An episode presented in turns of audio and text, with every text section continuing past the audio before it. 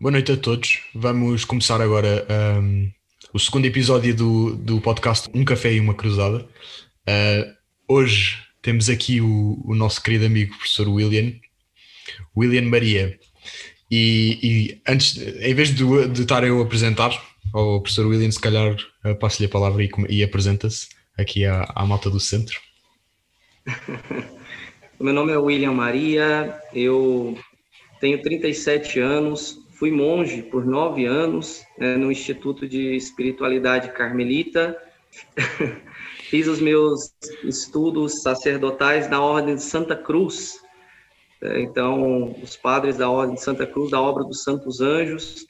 Né, neste período, eu discerni juntamente com o diretor espiritual a minha vocação, vi que a minha vocação é uma vocação matrimonial.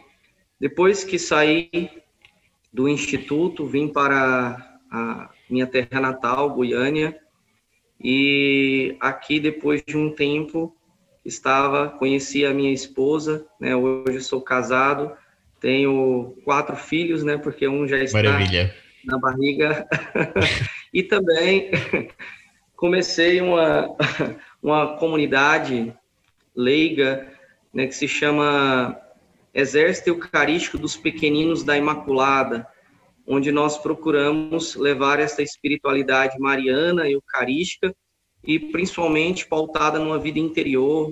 A gente, nós realizamos aqui muitos retiros de silêncio, né, divulgamos também a consagração total segundo o método de São Luís Maria Grignon de Montfort, né, fazemos aí também rosários nas praças, né, fazemos procissão com Nossa Senhora, né, e, e, tantas outras missões aí marianas. Inclusive, nós formamos aí os pelotões de consagrados, nós temos aí mais de 300 pessoas nesses pelotões, é, cada pelotão tem 12 pessoas, e aí nós espalhamos, fazemos cenáculos nas casas, nas famílias, né, cenáculos marianos, né, então o rosário está sempre aí como arma, o santo escapulário, a medalha milagrosa e a devoção imaculada do coração de Maria. Não pode deixar beleza. de faltar.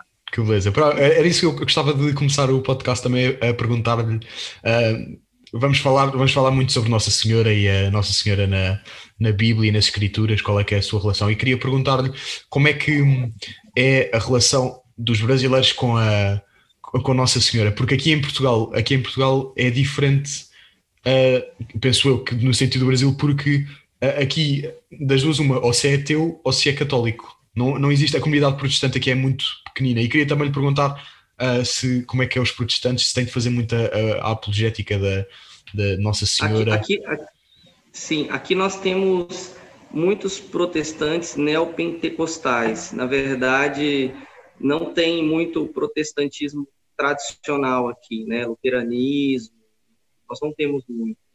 Tem algumas denominações aí, porém não muito.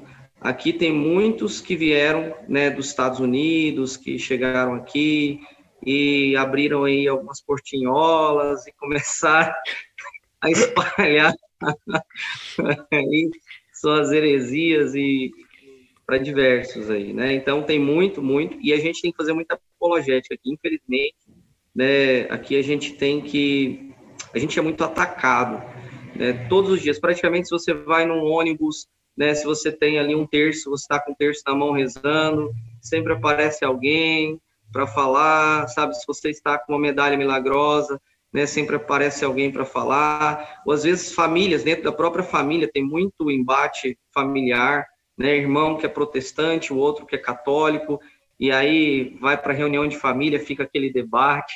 Então, aqui tem muito, né? A devoção aqui do povo é uma devoção muito é muito baseada em devoção popular, né? A grande maioria, assim, coisas mais simples mesmo, né? Algumas devoções próprias, né? Então é, tem muitas novenas aqui. As novenas geralmente lotam aqui, né?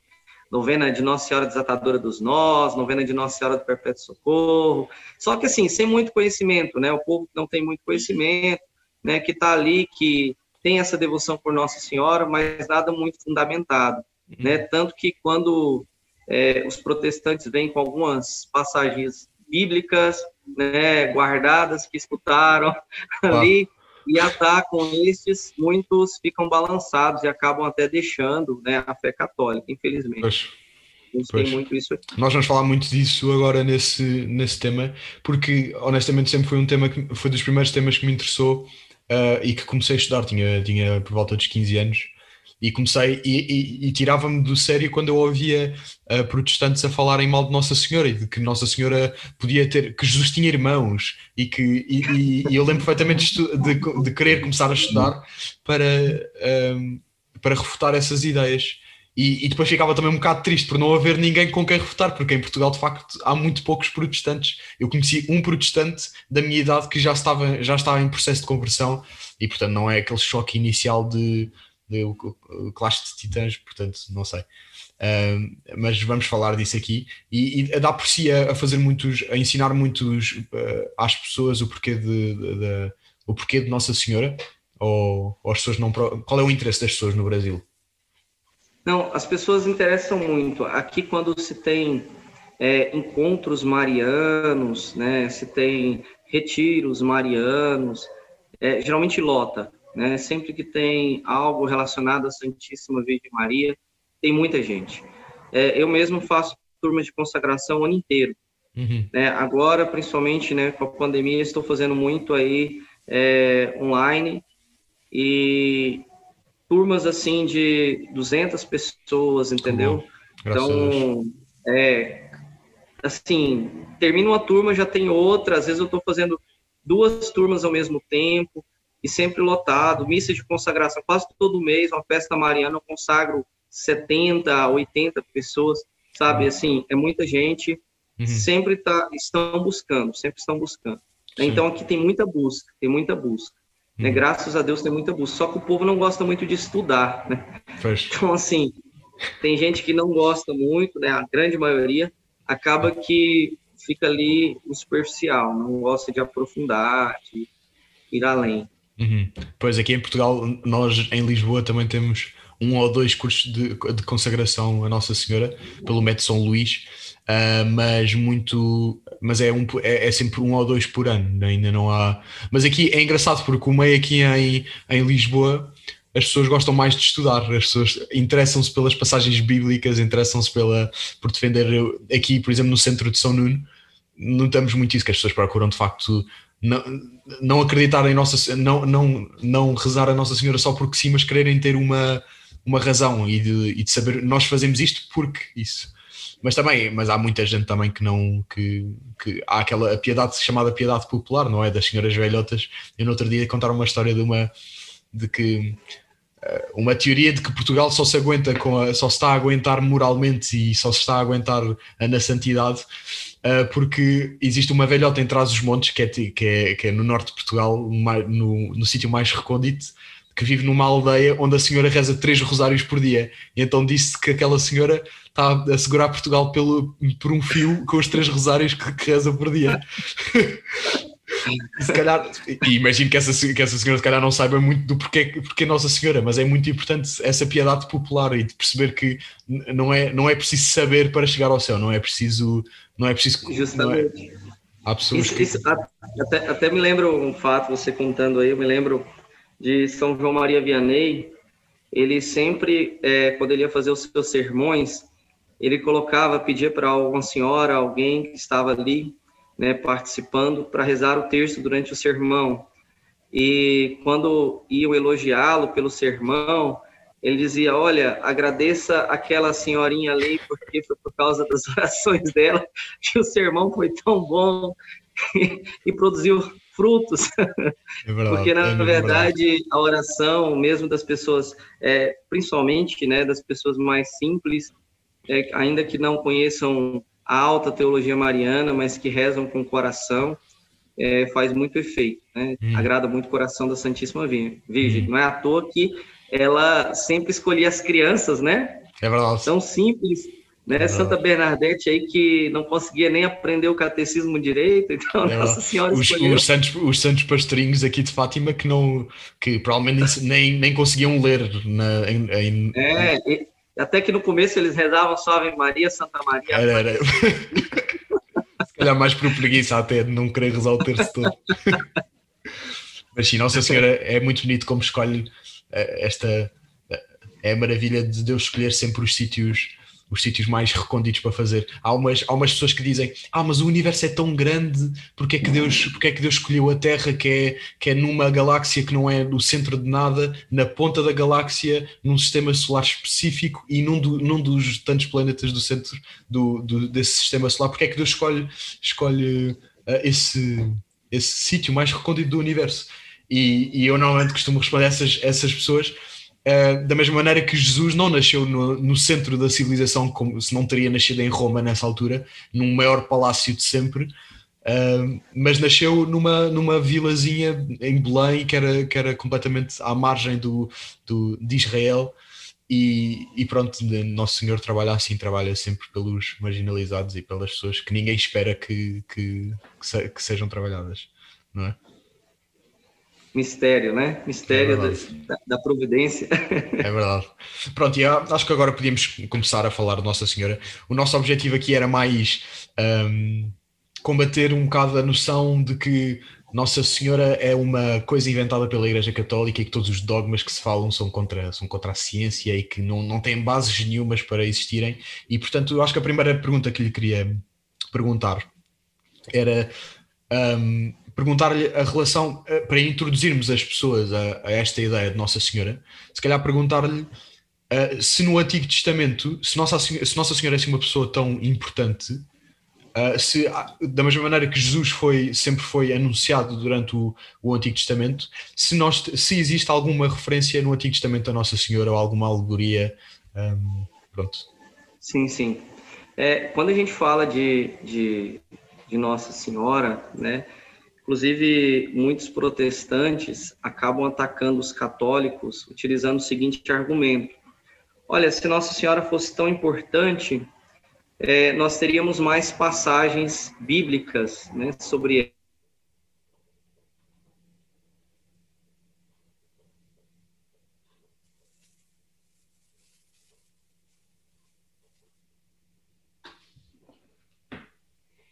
ela tanto no, no jaterismo protestante. Primeiro, nós precisamos colocar algumas bases. William, William, né? desculpe. Eu era, era, era para lhe pedir para repetir, porque agora houve aqui um corte e, e esta, esta, esses últimos 10 segundos não se percebeu. Estava a falar de, sim, sim. do argumento protestante, desculpe. Ok. Então, um argumento protestante muito utilizado, que é um sofisma, uma falácia, né, para enganar muitos católicos, eles utilizam a seguinte falácia: olha, se Nossa Senhora fosse tão importante, ela teria aparecido tanto no Antigo Testamento, já como uma prefiguração, né, falando dela diretamente, ou mesmo no Novo Testamento, os próprios apóstolos teriam falado dela, né, tanto.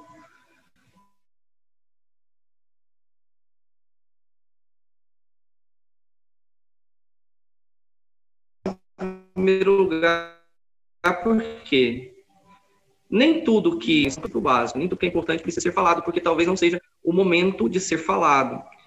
São Luís Maria Grignon de Montfort, ele vai dizer que o Espírito Santo escondeu a Santíssima Virgem naquele momento que os evangelhos estavam sendo escritos, mas que vai chegar o momento em que o Espírito Santo vai colocar a Santíssima Virgem Maria em evidência.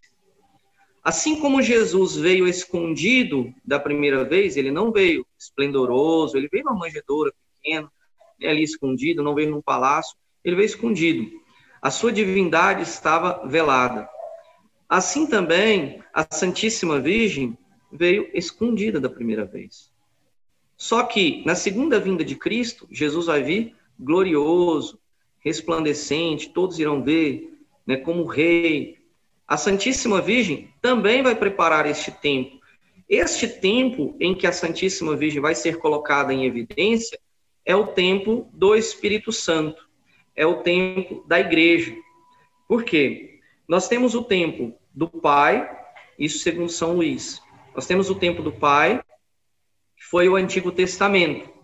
Né? Depois nós tivemos o tempo do Filho, ou seja, esse tempo do Pai o Pai se manifestava, Deus se manifestava ali com o povo, né? através, através de figuras, através de sinais, né, de, de milagres, etc. Depois nós tivemos o tempo do Filho. Então, esse tempo do Filho ali, Jesus esteve presente na terra. E depois, quando Jesus ascende aos céus, começa agora o tempo do Espírito Santo. Os apóstolos se preparam para o Pentecostes. E o Espírito Santo vai revelar todas as coisas. O próprio Jesus já prometeu. Ou seja, elementos que ainda estavam obscuros serão revelados pelo próprio Espírito Santo. Isso vai acontecendo de forma didática. Isso vai acontecendo aos poucos. Tanto que a igreja vai compreendendo os mistérios da fé aos poucos, na sua tradição, no seu Pela é pedagogia divina. Isso, pela pedagogia divina. Ou seja, aquela sementinha que foi plantada foi crescendo e está crescendo e está produzindo frutos. Ou seja, se você planta uma semente, ela não vai imediatamente crescer e já produzir frutos. É aos poucos, ela vai, vai morrendo, vai produzindo. Assim também a igreja foi compreendendo. Então, eu, por que, que eu estou falando tudo isso aqui? Para falar que a Santíssima Virgem, ela só deve resplandecer né, da forma como muitos queriam que ela resplandecesse, e até que os protestantes alegam que ela não resplandeceu aí no Evangelho, só nesse tempo da igreja, que vai começar ali na igreja primitiva e vai crescendo. Tanto é que agora nós estamos vivendo um tempo de triunfo, onde a Santíssima Virgem está resplandecendo. O mundo inteiro, né, nós estamos vivendo um tempo de uma devoção à Santíssima Virgem, onde muitas pessoas estão se voltando para a Santíssima Virgem. Então, é progressivo. Esta ascensão da Santíssima Virgem, né, esse, essa forma como o conhecimento da Santíssima Virgem foi crescendo na igreja, foi querida por Deus. Deus assim o quis. E ela vai começar lá no Antigo Testamento, ali de uma forma ainda é, obscura, alegórica, né, de figuras, de prefiguração, de passagens diretas e indiretas, como a gente pode ver no proto-evangelho lá em Gênesis 3,15. Porém, inimizade entre ti, né, entre a serpente e a mulher, mulher. Né, e ela esmagará a cabeça. Ali já nós vemos a prefiguração da Santíssima Virgem. A mulher, inimizade, porque a descendência da mulher. Quem é a descendência da mulher? É Jesus a descendência da mulher. Jesus é aquele, e nós também em Jesus, né? Somos a descendência da mulher. Ele vai esmagar a cabeça da serpente, quer dizer o quê? Ele vai ser vitorioso sobre a serpente. É Jesus quem vai vencer o mal. E claro, se existe uma inimizade entre a Santíssima Virgem Maria e a serpente, significa também que ela não tem parte com a serpente. Ela não tem parte com o inferno. E aqui nós podemos ver é Nossa Senhora já sendo revelada no primeiro livro da Bíblia. Primeiro livro da Bíblia. Depois nós vamos ver aí uma figura, uma figura, que é uma figura, né? Aqui nós fazemos uma leitura alegórica.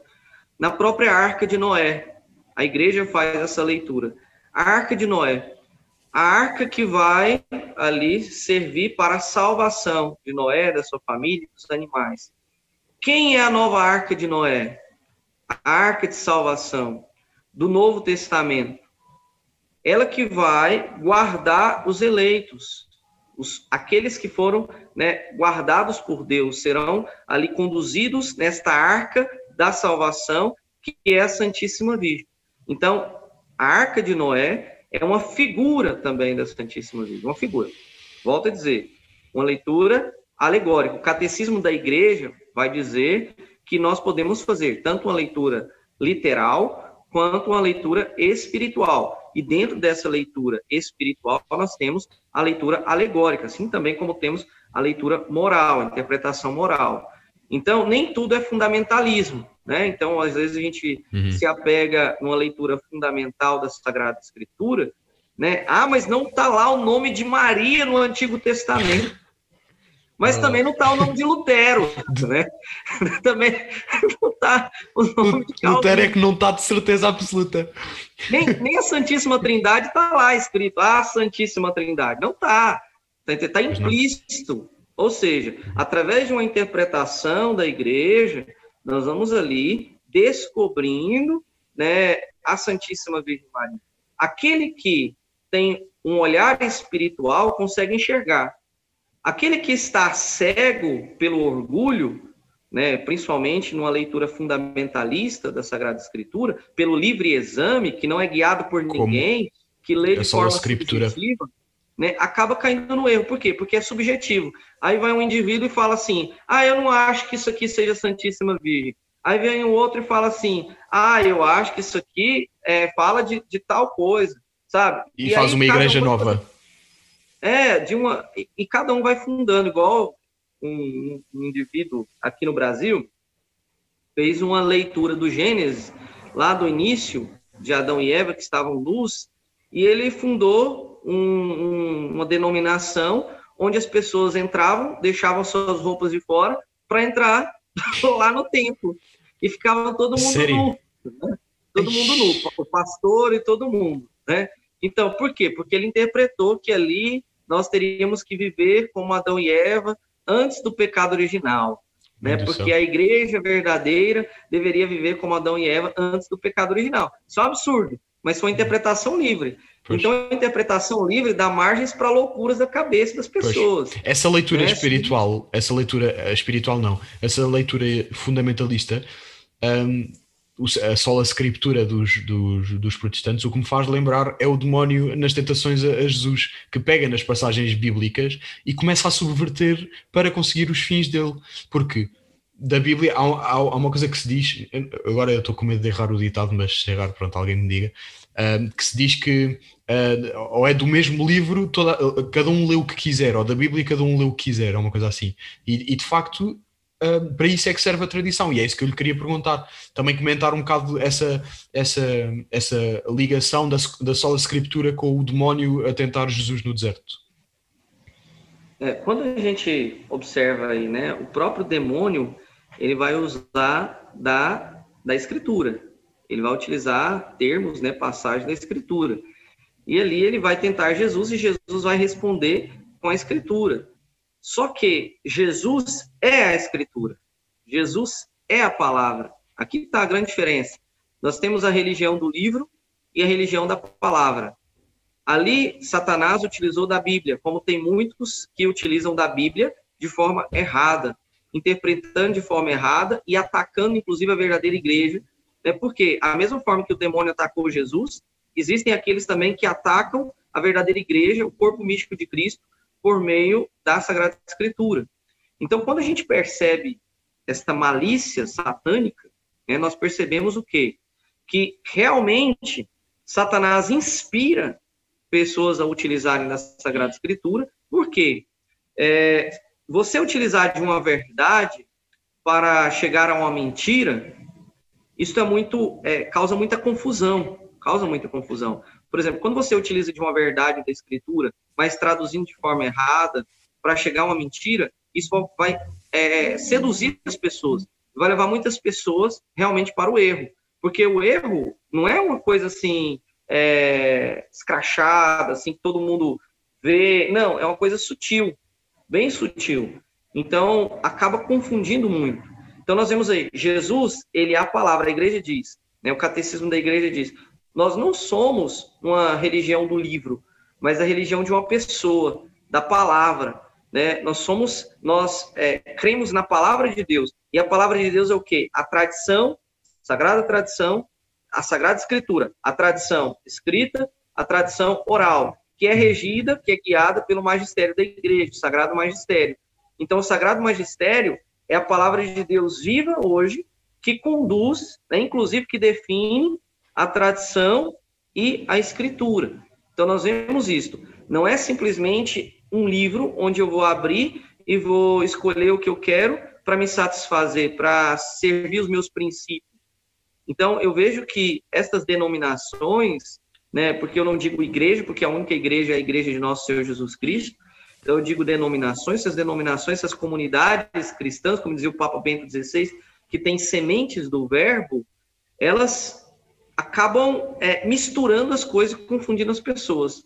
Elas não têm a verdade plena, elas têm algumas sementinhas, e muitas vezes essas sementinhas são deturpadas e confundem a pessoa. Então, como eu estava dizendo, né, com relação a Nossa Senhora no, no, Antigo Testamento, e já vou fazer esse link aqui também com a, com a tradição que você está falando, né? Você colocou muito bem. Então, quando a gente fala né, de Nossa Senhora no, no Antigo Testamento, nós vamos perceber várias passagens. E quem que vai interpretar essas passagens? Não é alguém que fala assim, eu acho, não é o William que fala assim, ah, eu acho que é Nossa Senhora. Não é o Cid, o Francisco Cid que vai falar assim, ah, eu acho que é Nossa Senhora. Quem vai interpretar é a igreja, na sua tradição, nos Santos Padres. Nós vamos ver aí comentários de Santo Agostinho, nós vamos ver aí né, comentários de, de São Bernardo, de São Boaventura, de Santo Tomás de Aquino, Catena Áurea, né? Então a gente pega aí tanta coisa. Então, se nós formos observar ao longo da história da igreja, quem dá interpretação são os santos padres, são os santos, a tradição que vai crescendo ao longo do tempo. E o magistério que diz, que dá, que dá a palavra final, que foi, que é fundamentado na própria Sagrada Escritura, né, como nós vamos ver. Então, quando a gente fala de Nossa Senhora no Antigo Testamento, nós estamos falando de uma leitura da igreja a partir destas figuras ou de passagens diretas. Por exemplo, nós temos uma passagem direta, além do Gênesis do próprio Evangelho, Gênesis 3,15, Isaías 7,14. Eis que uma virgem conceberás, dará à luz um filho. É direta. Claro. Não precisa, não, não precisa a gente falar mais nada. Né? Isso uma, aí é direto. Não há uma passagem que diz que do, como é que o puro poderá sair do impuro? Isso é, de, é, é Antigo Testamento, não é? Sim, sim. No Cântico dos Cânticos também fala. Uhum. Sabedoria também fala. Uhum. Provérbios também fala. Né? Inclusive, a sabedoria lá em Provérbios, se você pegar o livro de Provérbios, dá para aplicar tanto, tanto para Nosso Senhor Jesus Cristo quanto para a Santíssima Virgem Maria. Né? Uhum. Então, inclusive, alguns místicos, né, Orígenes, acabam fazendo aplicação também desta sabedoria. Então, nós vemos aí é, vários vários autores eclesiásticos que aplicam no Antigo Testamento esses termos. Outro termo também, que aqui é uma figura, não é nem uma passagem direta, mas é uma figura. Como a Arca de Noé é uma figura, a Arca da Aliança também é uma figura. Ah, eu ia perguntar sobre isso. Eu não sabia da Arca de Noé, eu da Arca de Noé eu não, não, não conhecia, mas, mas já conhecia a da, a da Arca da Aliança, mas, mas, mas diga que há muita gente que se calhar não sabe. Arca da Aliança. O que que tinha guardado a Arca da Aliança? Lá tinha a, o maná, a tábua da lei, o maná, a tábua da lei e a vara de Arão. A vara. Né? Então nós tínhamos esses três, que são símbolos também de quê? São símbolos da Eucaristia, Jesus é o pão vivo descido dos céus, o maná. Hum. São símbolos também, Jesus é a palavra, é o hum. verbo, se é fez palavra, carne, se palavra, carne. as tábuas da lei. E também a vara de Arão, né? Arão sacerdote, não o símbolo sacerdotal. Jesus é o sumo sacerdote. É então, Nossa Senhora é. A... É impressionante. É... Isso, isso é muito claro. Se você hum. tiver um pouquinho de, de olhar espiritual, você percebe isso, entendeu? É, e, quem que é aquela que traz o, o pão vivo descido dos céus? A nova arca da aliança é a Santíssima Virgem. As pessoas nem tocavam na arca da aliança, elas tocavam e morriam, né? Era sagrado. É. Uhum. Né? Todos tinham respeito. A arca da aliança, que nem trazia o próprio Deus trazia é elementos de Deus, mas não era o próprio Deus. E depois vem a verdadeira arca da aliança que traz o verdadeiro Deus. Que traz o verdadeiro Deus. As pessoas se prostravam diante da arca da aliança. As pessoas ali tinham tanta reverência, elas prostravam, colocavam a face no chão para adorar a Deus, porque a arca trazia a presença. Quando a arca da aliança entrava, né, estava, o povo estava em guerra, a arca da aliança entrava, o inimigo tremia de medo, porque chegou Deus chegou ali, a presença de Deus. Então a vitória era certa. Imagina Nossa Senhora, que traz o próprio Deus. Com, quanta reverência nós não deve, deveríamos ter para com ela. É. Tanto respeito, né? É né? Nos prostrarmos diante dela, porque ela traz Deus, hum. né? Ela é portadora de Deus. Ela é aquela que traz o próprio Deus. Então, quando nós entendemos a, a grandiosidade da Santíssima Virgem, a, a excelência da Santíssima Virgem, como ela foi preparada desde toda a eternidade para ser a mãe Deus. Nós ficamos extasiados diante de tal mistério. Né? Não existem palavras humanas para expressar. Não é à toa que São Bernardo de Claraval vai dizer: De Maria nunca satis. De Maria nunca se disse nem se dirá o suficiente. Por mais que nós falemos, por mais que os autores eclesiásticos falaram, os santos falaram, por mais que nós tentemos falar dela, isso é nada perto do que ela merece. Isso é nada. Eu estou a imaginar se, se houvesse uns, uns protestantes que vissem os israelitas a, a, a fazerem vénias à Arca da Aliança, estavam logo com a, com, com, a espada a dizer: vocês estão a adorar, estão a adorar uma arca, vocês são os hereges, são os idólatras, como, como nos const, estão constantemente a dizer quando nós, quando nós. É aquele mito que eu gostava que também comentasse, uh, William, se não se importasse, a questão do. De, acho que é se calhar a a objeção que os protestantes mais fazem aos católicos, que é o que nós adoramos Nossa Senhora? Sim, primeiro a gente precisa entender, os protestantes falam daquilo que eles não conhecem. Primeiro, eles é, existe um erro de conceito, um erro conceitual. Quando eles falam que nós adoramos a Nossa Senhora, eles, a gente poderia dizer assim, Pai, perdoa-lhes porque eles não sabem o que fazem, como Jesus disse, porque realmente eles não sabem eles fazem uma interpretação, uma interpretação errônea do que seria adoração. Por quê? O que, que significa adorar? Adorar significa reconhecer como Deus o meu nada que se prostra, reconhecendo você como Deus, no caso ali, a Trindade, né, num ato de profunda é, resignação, submissão ali. Então, existe aqui um reconhecimento de Deus certo? Na adoração. Por isso que a igreja dá esse nome de culto de latria, né? Um culto de adoração a Deus. Quando a gente fala de Nossa Senhora, nós estamos falando de um culto de hiperdulia. Então, dulia, né, do grego, que significa veneração, né, respeito, né, exaltação, mas não adoração. Então, na cabeça de um católico, se a gente entrar na epistemologia né, católica, na cabeça de um católico, o católico ele nunca vai estar pensando, eu estou reconhecendo a Santíssima Virgem Maria como minha deusa. Não. Ele está prestando ali um culto de hiperdulia, de máxima veneração, de respeito, de exaltação, mas não de adoração. Então, quando o protestante fala, ele está falando de forma extrínseca, ou seja, ele não conhece a fé de dentro. Para ele falar, ele deveria conhecer a fé de dentro, de forma intrínseca. E aqui eu falo, tem muito protestante que diz assim: eu era católico e agora eu deixei a igreja, antes eu era idólatra, agora eu não sou mais. Esse que assim fala, ele nunca conheceu a igreja de dentro. Ele estava lá, mas ele não era católico. Ele não conhecia a igreja. Eu não conheço protestante que de fato estudava a igreja, conhecia a igreja a fundo, conhecia a fé verdadeira da igreja e abandonou a igreja. Não conheço. Eu conheço, eu conheço católico que era protestante, que desconhecia a igreja, atacava a igreja e que depois de conhecer e estudar sobre a igreja se tornou católico. Porque a verdade, ela fala por si só. A verdade fala por si só. É, nós percebemos isso. É, quando nós vemos um estudo honesto, um estudo honesto. Tanto que é, aqui nós temos vários ex-pastores né, que começaram a estudar a história da igreja, começaram a estudar a Eucaristia e se converteram. Se converteram. Né, deixaram, abandonaram o protestantismo. Por quê? Porque quando você se depara com a verdade das escrituras, pela óptica do magistério, pela óptica da tradição, não tem como você não ser católico. Se você for honesto, se você procurar estudar com honestidade, entendeu? Sem querer, porque muitas vezes os protestantes eles não querem estudar, eles querem contra-argumentar. Então eles nem te escutam, eles nem não, não estão nem prestando atenção no que você está falando. Eles só estão pensando no que, que eles vão falar para contra-argumentar. Claro, e então, vê-se muito, vê é muito nos debates. Oi?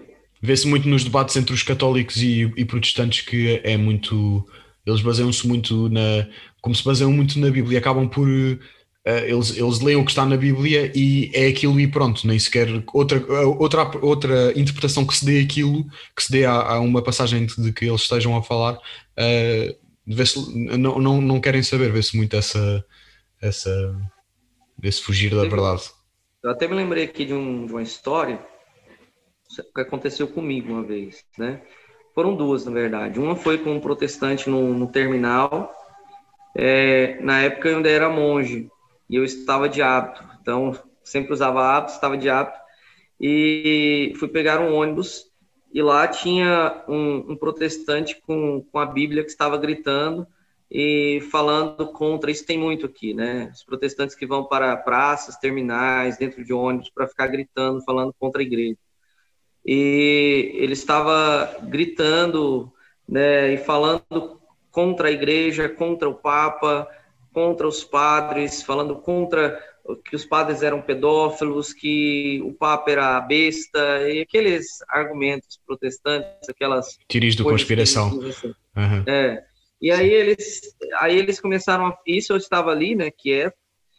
Né, ele estava feito um louco, né, não tinha nem como conversar. E aí, de repente, ele começou, ele me viu que eu havia chegado e ele se incomodou com a minha presença, que eu estava de hábito e tudo, ele se incomodou.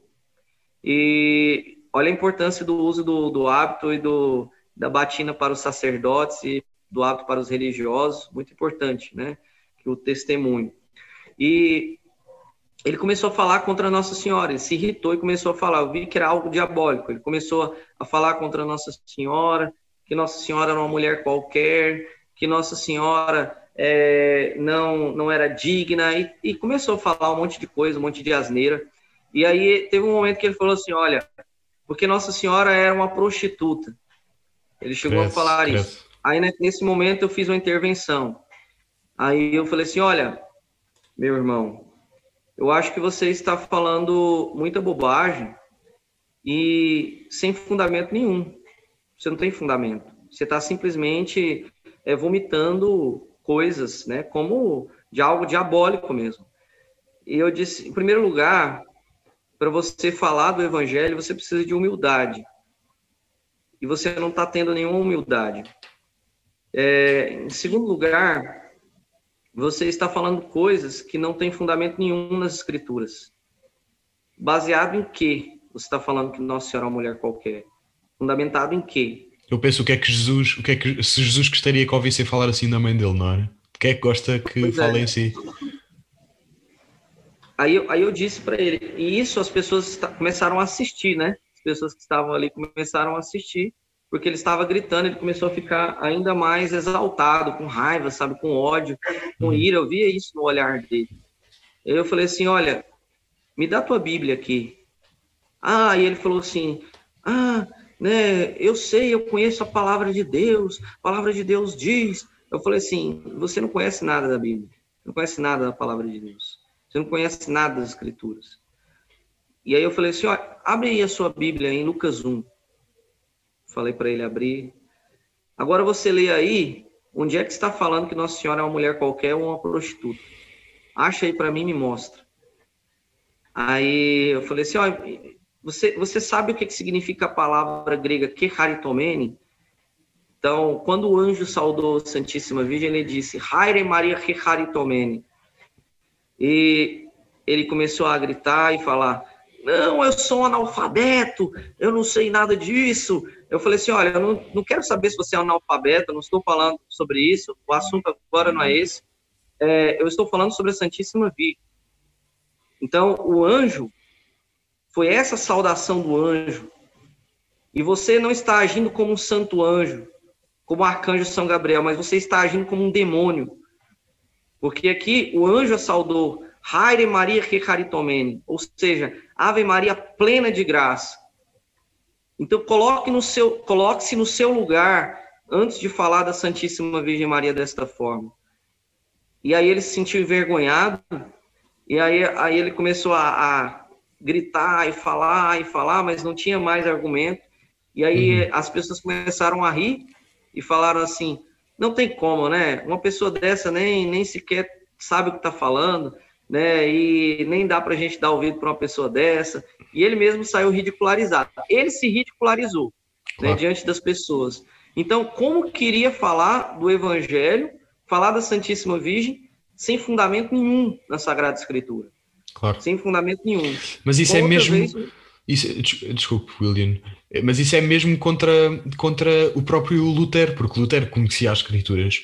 Há um, há um, sermão, há um sermão de Natal que Lutero deu, acho que 1530, 30, 31, em que ele diz uh, que Maria é, eu vou citar que eu tenho aqui, uh, Maria é a maior e a mais nobre joia da cristandade logo após Cristo. Ela é nobre, sábia e santamente personificada. Jamais conseguiremos honrá-la suficientemente.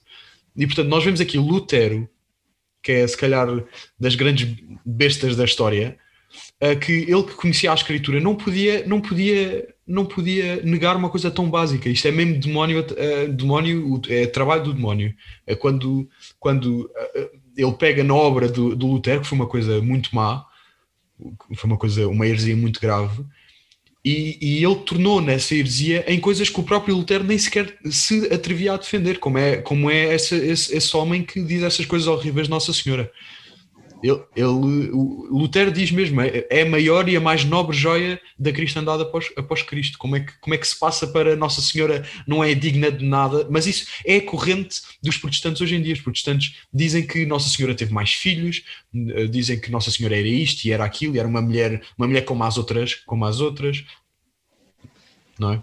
É, uma, uma coisa que, inclusive, o padre Paulo Ricardo fala isso né? Se Nossa Senhora é, é uma mulher qualquer, né, como os protestantes dizem, então isso é sinal que todas as mulheres andam gerando aí o Filho de Filho Deus. De Deus.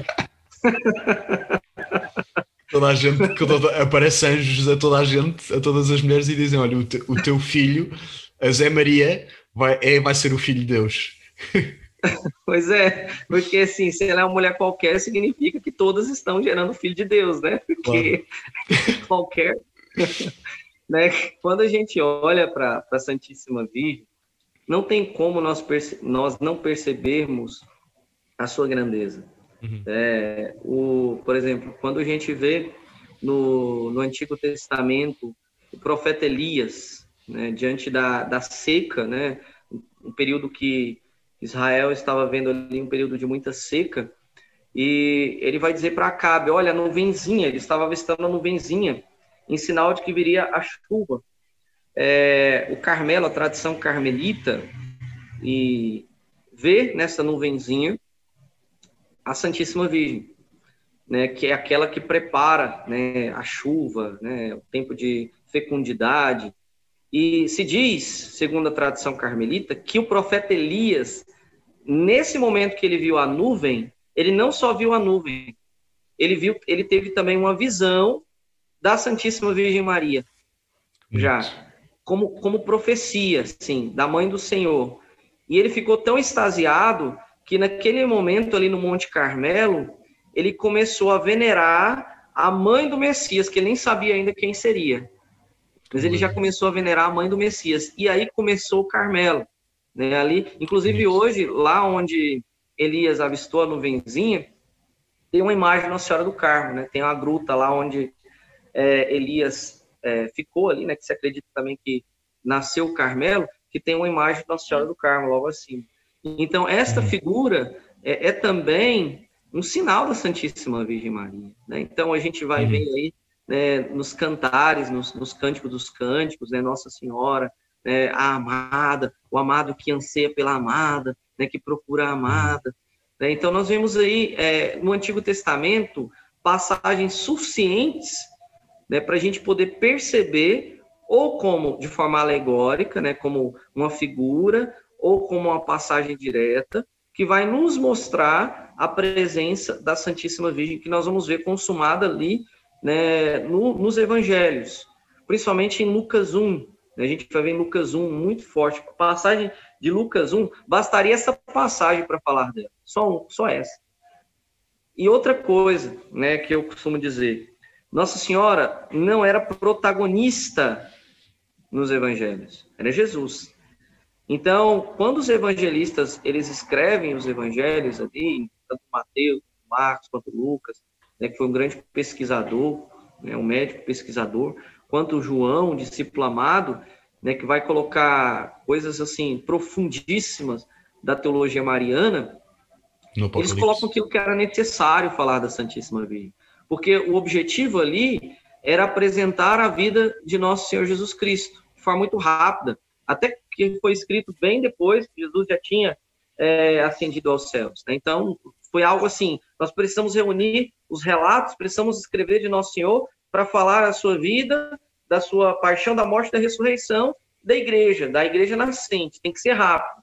Então, vamos reunir, vamos pegar aquilo que nós temos, aquilo que nós escutamos. Aqui já vemos que a tradição precede a escritura, porque a gente não tinha como escrever se não fosse pela tradição. Os evangelistas Exato. não tinham. E mesmo, e mesmo nos evangelhos diz, diz que, que para descrever tudo o que se passou não, não, não havia livro suficientemente grande para escrever tudo. Justamente. Quer dizer que o Evangelho de São João, né, lá na, no capítulo no 21, versículo 25, ele vai falar sobre isso. E no 20, 30 e seguintes também ele fala sobre isso. Ele vai falar: olha, nem todos os livros do mundo seriam suficientes para conter tudo aquilo que Jesus fez. Então, é, isso significa que Jesus fez muito mais coisa. Aqui, logo a, so, a sola escritura cai por terra aí, logo. Cai por terra aqui a sola escritura. A própria escritura fundamenta a tradição. Claro. A própria escritura. Se você crê na escritura, você crê na tradição. Senão, você não crê na escritura. É não tem como você crer na escritura uhum. sem crer na tradição. Né? Não tinha né, os apóstolos não estavam ali filmando Jesus. Olha, agora ele está fazendo o milagre do pão, vamos mandar um WhatsApp aqui, agora vamos postar no Instagram, né, uhum. porque Jesus está. Não tinha. Era o quê? Era a memória. Uhum. Era a memória. Eles guardavam e aquilo ia passando, era tradição, uhum. não tinha como. É ilógico, é até insano nós uhum. pensarmos na escritura sem tradição. Claro. É uma coisa meio doida. O William falou aí na, quando estava a falar aí da nuvem do Carmelo representada como Nossa Senhora, uh, fez-me lembrar uma.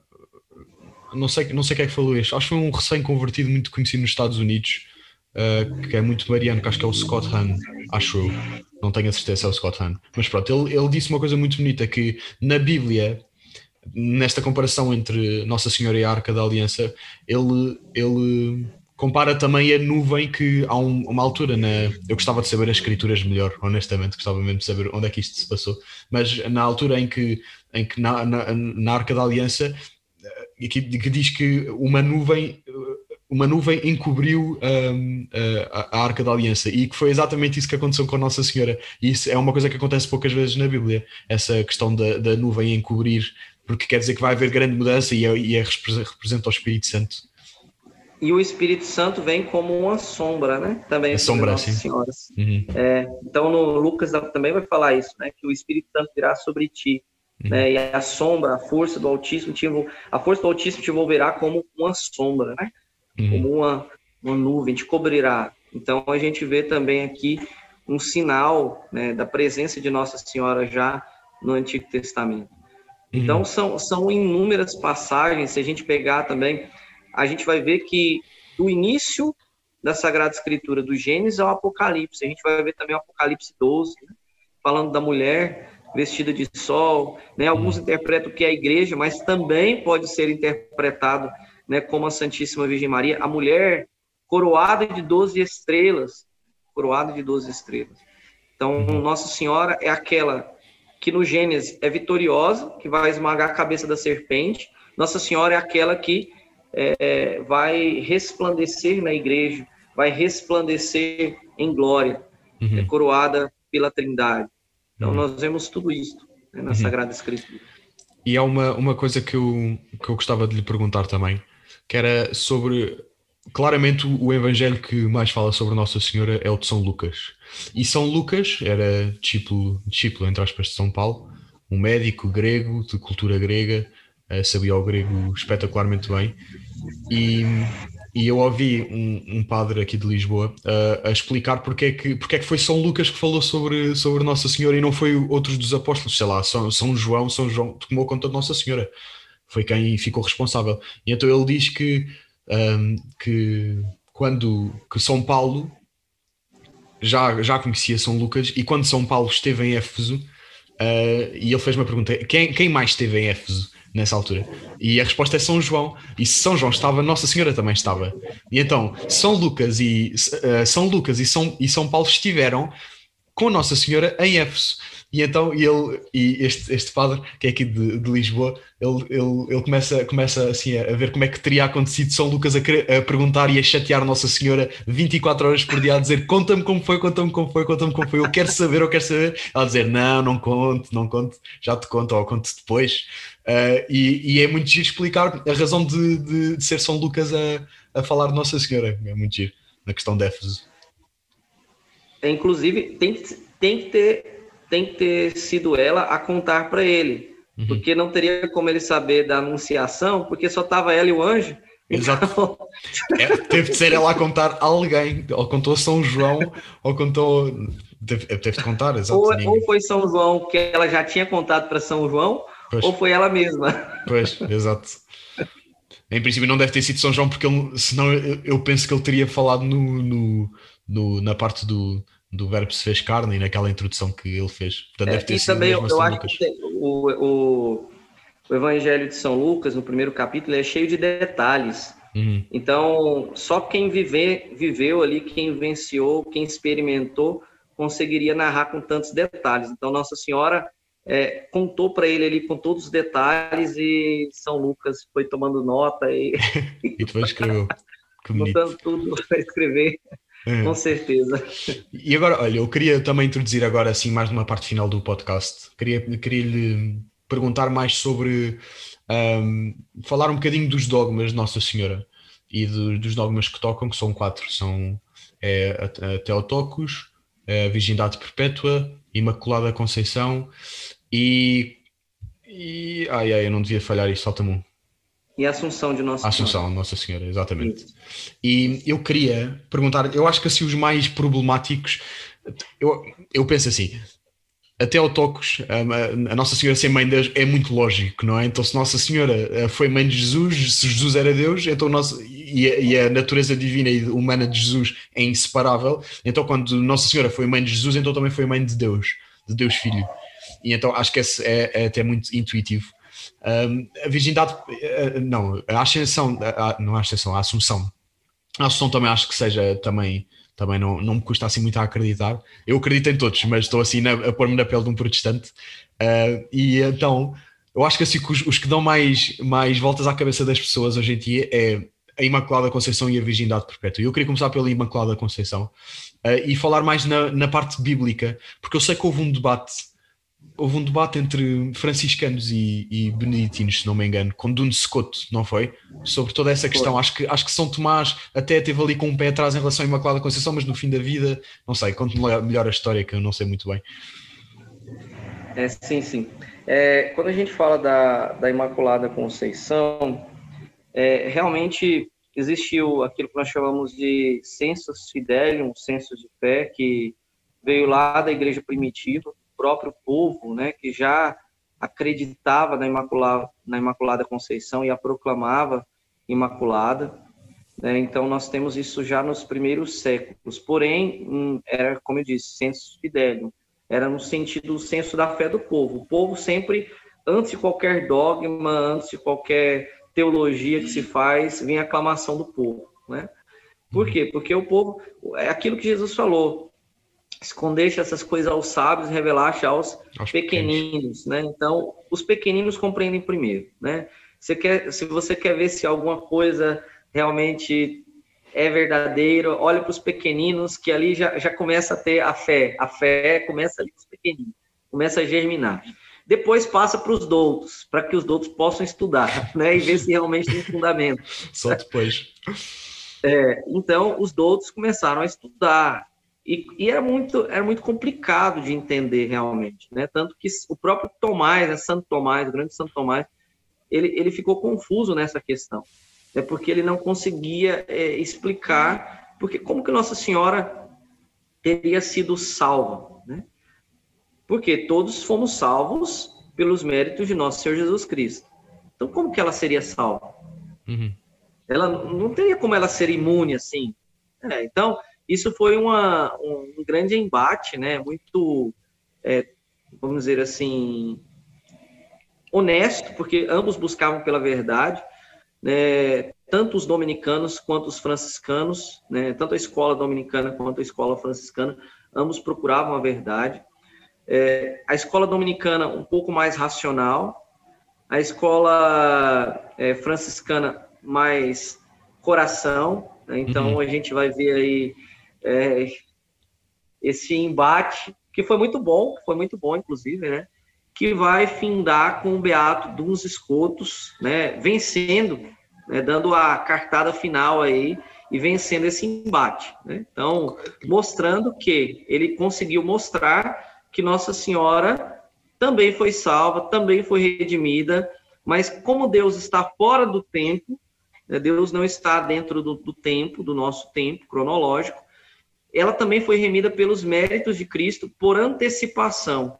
Não só foi remida, mas também foi preservada. Né? Uhum. Então, ela foi preservada. Foi uhum. preservada por quê? Porque Jesus ele não poderia é, unir, se unir à nossa natureza pecaminosa. Seria algo é, absurdo, né? A união hipostática, que foi a união né, do, da natureza divina com a natureza humana né, na pessoa divina de Jesus. Então seria um absurdo né, a pessoa divina de Jesus assumir uma natureza é, suja, contaminada. Então precisava que fosse uma, uma natureza pura, imaculada. Então Deus já preparou essa natureza, esse receptáculo ali, nesse vaso honorífico, que foi a Santíssima Virgem Maria, para receber o próprio Jesus. Então, ela foi preparada desde toda a eternidade, a eterna. Uhum. Então, esse embate no âmbito eclesiástico, magisterial, dentro da tradição, foi assim. A, isso não terminou ali com os escoltos, né? Porque, do, embora dos escoltos ele deu todas as provas, refutou todos os argumentos, o dogma ele só vai ser proclamado em 1854. Já, mas já, já havia uma festa, acho que era de mil, do século XV, se não me engano, já. Já tinha sido instituída a festa já, já, já havia festa, já havia festa. Só que esta, acho que foi 1555, século, século aí já 16.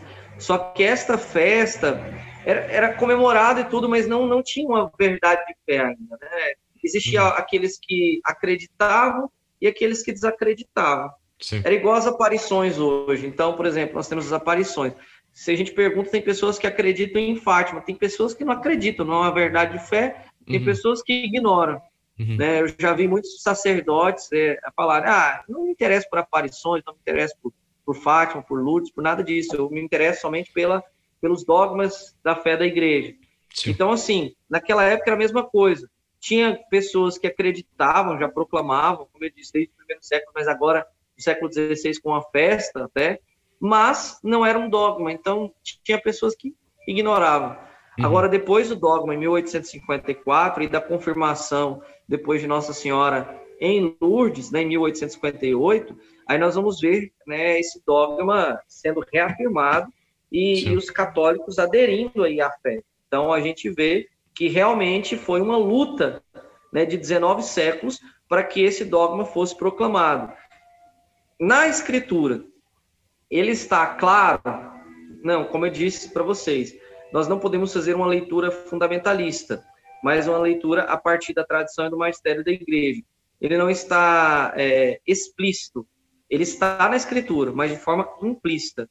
Tanto a, a Assunção quanto a Imaculada Conceição, eles estão implícitos na escritura. Já a maternidade divina e a virgindade, está explícito na escritura. Então, dois dogmas estão explícitos, dois dogmas estão implícitos. Né? E, claro, isso não diminui em nada o dogma da Imaculada Conceição. Por quê? Porque o magistério e a tradição, como nós já dissemos, eles têm esta autoridade da Escritura. O próprio Jesus disse: Quem vos ouve, a mim ouve. Né? Lá no Evangelho de São Marcos. Quem vos ouve, quem ouve a igreja, ouve a ele mesmo. Então, quando a gente fala de é, uma leitura, uma interpretação da escritura pela igreja, pela tradição, né, como a gente vai ver aqui em Lucas 1, nós estamos falando realmente de, de uma passagem que dá fundamento para a Imaculada Conceição. Não é uma invenção da igreja. Não é algo assim, ah, a igreja criou isso aqui para fundamentar. Não, de fato, tem fundamento. Tanto para a Assunção quanto para a Imaculada Conceição. E aí, onde é que a gente pode encontrar é, essa justificativa para a Imaculada Conceição bíblica, para a Imaculada Conceição? É, primeiro, Gênesis 3,15, de novo, proto-evangelho, Gênesis 3,15. Porém, inimizades entre ti e a mulher, entre a serpente e a mulher. Se existe inimizade, significa o quê? Que a mulher não tem parte com a serpente e o pecado. É por quê? Porque aqui a gente vê o diabo, o pecado, a mulher, a sua descendência Jesus. Então, nem a mulher e Jesus tem parte com o diabo, tem parte com o pecado, certo? Portanto, é, a natureza é, humana de Jesus não foi tocada pelo pecado, também Nossa Senhora não foi tocada pelo pecado, não poderia ser tocada pelo pecado. Porque senão não, não existiria esse termo inimizade aqui, né? porque teria de alguma forma alguma amizade. Porque o pecado já seria um vínculo, o pecado já seria um elo de Nossa Senhora com, com a serpente. Então, a inimizade exclui qualquer tipo de pecado, qualquer tipo de semelhança, certo? E o pecado seria uma semelhança. Segundo ponto, né, de justificativa bíblica que nós poderíamos falar. Lucas 1, né, quando você pega, eu até trouxe aqui a Sagrada Escritura, né, para pegar literalmente como está aqui. Então, olha só, Lucas 1, 26, diz assim, ó. No sexto mês, o anjo Gabriel foi enviado por Deus a uma cidade da Galiléia chamada Nazaré, a uma virgem desposada com um varão chamado José da casa de Davi. E o nome da virgem era Maria. Entrando onde ela estava, disse-lhe: Alegra-te, cheia de graça, o Senhor está contigo. Nesse simples, nesse simples versículo, nós já podemos perceber a Imaculada Conceição. Porque o Evangelho de São Lucas foi escrito em grego, certo? Quando São Lucas escreve, ele coloca o seguinte termo: Haire, a saudação do anjo, Haire Maria Recaritomene. Ou seja, alegra-te, ou Ave Maria, plena de graça. Aqui não se trata de cheia, tá? Como é traduzido muitas vezes no português. Né? Eu não sei se o claro. português de Portugal é traduzido assim, mas é cheia de é. graça. É. Mas é, é, diz, diz cheia de graça o português. É, de cheio de graça. No latim é gratia plena. Sim. O latim é traduzido corretamente. Então, gratia plena. Então, quando a gente fala de é, plena de graça e cheia de graça, tem uma diferença, certo? É, quando a gente fala de cheio, se você pegar um copo, ele pode estar cheio sem estar pleno. Pode ser que ele esteja cheio, mas tem um espacinho claro. ainda né, que falta para estar pleno. Poxa. Então, ele está cheio, mas não está pleno. Quando a gente fala que Nossa Senhora é plena de graça, significa que não tem espaço.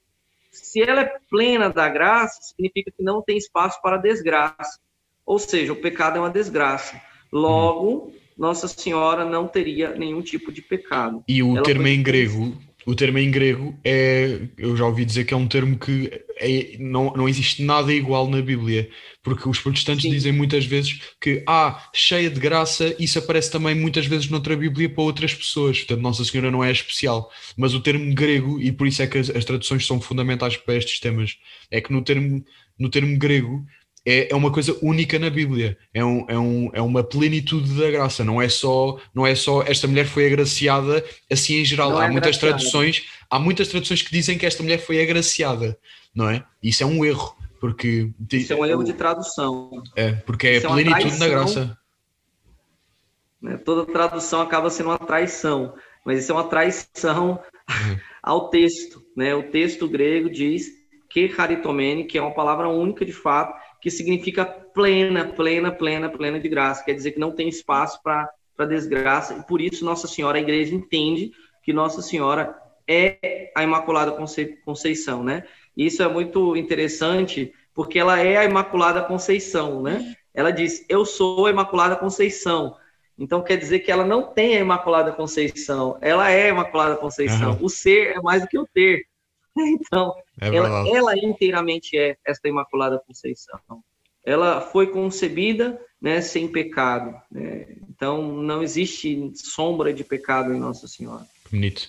E, por acaso, em, em Portugal, uh, existe logo em mil, no, no século XVII foi foi coroada Nossa Senhora como a Imaculada Conceição como rainha de Portugal muito antes de, do dogma.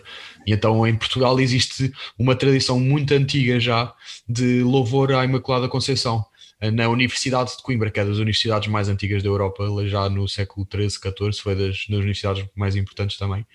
Um, os, os licenciados os licenciados, eu não sei se eram licenciados quando acabavam a licenciatura ou quando começavam doutoramentos e mestrados, mas tinham de jurar publicamente a, a, a defesa da, da, Imaculada Conceição.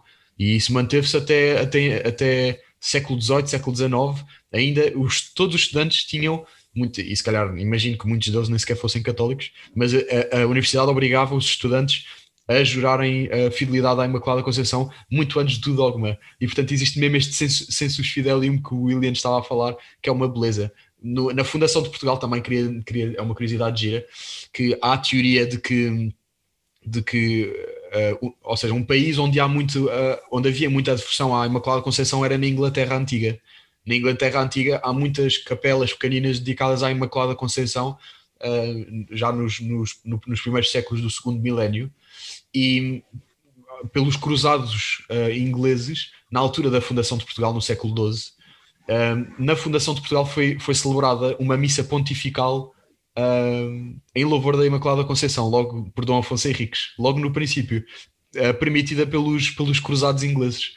E, portanto, esta aliança antiquíssima entre os ingleses e portugueses, muito baseada na Imaculada Conceição, oito, oito séculos ou sete séculos antes de, do dogma. E é muito bonito. Isso, isso é muito belo, né? A gente vê aí Santo Antônio também, né, de Lisboa, que, que ele vai, ele vem de uma, de uma escola franciscana, né? Então, é seguidor ali do, do princípio e eu vejo que toda essa, essa pregação, né, eu, eu acredito né, que, que também a escola franciscana deve ter alguma coisa também enraizada né, em Portugal aí, dessa devoção que vem da Imaculada Conceição. Você está falando aqui agora, eu estou fazendo a ligação com, com Santo Antônio e os uhum. outros que vieram depois. Né? Então, eu acredito que deve ter alguma coisa, né? Uhum, deve ter. É, ainda por cima, os, há, uma, há uma, um, um promenor muito, muito bonito de Portugal, não sei se sabia, William, que era quando, quando Dom João IV coroou a Nossa Senhora como Rainha de Portugal, Imaculada Conceição. A partir daí, todos os reis, e acho que é a única monarquia no mundo onde isto acontece, que é todos os reis, uh, sempre que aparecem em público e tiram as fotografias, eles nunca, nunca mais usaram a coroa. A coroa pertencia à Nossa Senhora. E então a coroa aparecia sempre do lado direito do rei que é um lugar de, de, de muita importância, a coroa em cima de uma sempre em cima de uma almofada. Em todas as fotografias, é uma beleza. Os reis em Portugal nunca mais usaram a coroa. E até hoje, por isso é que eu, eu sou monárquico, e portanto, eu até hoje digo que Portugal ainda é uma monarquia porque ninguém tirou a coroa da cabeça de Nossa Senhora, portanto, ela ainda cá está. Ela, ela é a rainha, então. Ela é a rainha verdadeira. É verdadeira. ai, ai, isso é muito bonito, é muito bonita essa tradição, né, mariana, uhum. né, da Imaculada Conceição. É mesmo muito bonito. A gente vê, Sim. a gente percebe. Ainda uhum. antes de ser proclamado dogma, isso já estava enraizado na própria cultura, né, em muitos lugares. Isso é uhum. muito bonito. Isso é uma é beleza. É, do, é, é, o meu dogma preferido. Eu é, também. A missa que, é, é, muito bonito. A missa aqui em, em Portugal, porque nós aqui temos. É, a Imaculada Conceição é é, é, é, Portugal, sabe? Não é, não, não é, não é só, não é só uma, uma coisa que as pessoas amam. É entre os católicos, Nossa Senhora representa mesmo Portugal, até porque no símbolo monárquico a coroa que está em cima do, do escudo português um, é, é, é, o símbolo Nossa Senhora que recebeu a coroa por Dom João IV e portanto é, é a mesma questão de a, a personificação, a, Nossa Senhora para os portugueses é Portugal, é uma coisa muito bonita. É, inclusive, não é à toa que Nossa Senhora vai ter esta aparição tão profética como Fátima, né? Aí escolhe Portugal uhum. para realmente é, aparecer e fala, né? Que vai defender a fé em Portugal aí nesses uhum. tempos de tribulação da igreja, a fé né, vai permanecer ali guardada em Fátima. Tudo. Há uma, há uma tradição muito bonita que, que diz que São Nuno, São Nuno Alves Pereira, o contestável português, ele foi contestável na altura do, em, que se, em que se coroou a Nossa Senhora como Rainha de Portugal, da Imaculada Conceição. E disse que numa das suas, das suas viagens que ele passou, ele passou com os seus soldados, estavam a cavalo, e que ele passou pelo, pelas, pela, pela, pela altura, pelo sítio onde hoje é Fátima, e era se calhar na altura, uh, e que os cavalos deles, de todos os soldados, se ajoelharam perante aquele local. Uh, e, e São Nuno disse que aqui seria um lugar onde, onde iria acontecer, já não sei as palavras certas, mas ele fez uma profecia de que ali seria um lugar onde iriam acontecer coisas muito belas e muito boas para Portugal e que foi, e que foi a ligação entre São Nuno e São Nuno Alves Pereira, quatro séculos antes de, das aparições em Fátima. É, é muito bonito também. Muito bonito, muito bonito. Muito Sim. bonito mesmo. E, portanto, e, agora... e assim, diga, dentro diga. aqui da, da escritura né? Não sei se vocês notaram, mas assim, aqui nós podemos ver também o, o outro dogma da virgindade perpétua. Hum. É, aqui nós vemos aqui, ó, no sexto mês, o anjo Gabriel foi enviado por Deus a uma cidade da Galiléia chamada Nazaré, uma virgem desposada com um varão chamado José. E o nome da virgem aqui é citado duas vezes, virgem. É o hum. nome da virgem. Já um cumprimento da profecia de Isaías 7,14. Uhum. Né? Aquilo que Isaías prefigura, aqui nós vemos o cumprimento da profecia, a virgem. Então, Nossa Senhora foi virgem antes do parto. Nossa Senhora foi virgem durante o parto. Nossa Senhora foi virgem depois do parto. E, inclusive, alguns alegam, ah, mas ela não foi, ela teve outros filhos depois, né, depois do é parto. É questão dos, dos irmãos, não é? Dos irmãos de Jesus. É, é, dos irmãos. Mas aqui, aqui a gente nem precisa é, é, de mais detalhes dos argumentos, com dois argumentos principais, já, já, já é essencial para refutar isso aqui. Quando Nossa Senhora pergunta para o, o anjo, o arcanjo Gabriel, ela pergunta assim: Mas como se dará isso se não conheço homem algum? Aqui ela já está afirmando o seu voto de celibato, certo? Uhum. Por quê? Porque quando ela pergunta para o anjo como se dará isso se não conheço homem algum? Se existisse alguma possibilidade dela conhecer, uhum. ou seja, dela se relacionar, uhum. é, naquele momento ela nem perguntaria. Porque se o anjo fala assim para você, olha, você vai ser a mãe né, do Salvador, qual que é o pensamento natural? Uai, eu vou me casar e, e vou, ter um, filho, filho, com aquela pessoa. Exato, é, que bonito. Um eu não, nunca tinha pensado nisso. Então, é, isso é a lógica natural. Eu vou me casar e vou ter um filho com a pessoa. Agora, se ela pergunta, mas como se dará isso? Quer dizer o quê? Que foge da lógica natural. Eu, por acaso. Quer dizer que ela já, é verdade. Que ela já tinha um voto com Deus. Uhum. Ou seja, o que, que ela questiona? Ela questiona o anjo da seguinte forma: olha, peraí. Se eu fiz um voto com Deus de celibato perpétuo, como que vai acontecer isso? Claro. O próprio Deus me pede agora para ter um filho. Como que é isso que vai acontecer isso? Uhum. Aí o que que o, que que o arcanjo vai falar? Não se preocupe. O Espírito Santo virá sobre ti, a força do Altíssimo te envolverá com sua sombra. Ou seja, você não vai ter contato com homem nenhum. Seu celibato vai ser mantido. O uhum. seu voto vai ser mantido. Ou seja, aqui nós já vemos uma virgindade perpétua de Nossa Senhora. Que bonito. Só nesse argumento aqui já seria suficiente para mostrar que é, ela não teve outros filhos. Outra coisa, seria uma injúria contra São José, que aqui ele não toca Nossa Senhora e depois ele tocaria? Como assim? Né? Então aqui ele não toca, depois ele tocaria. Uhum. Seria uma injúria contra o Espírito Santo. Bom, peraí, o Espírito Santo vem para ali gerar no ventre dela Jesus, e aí depois não precisa mais do Espírito Santo, agora São José vai e vai ter outros filhos.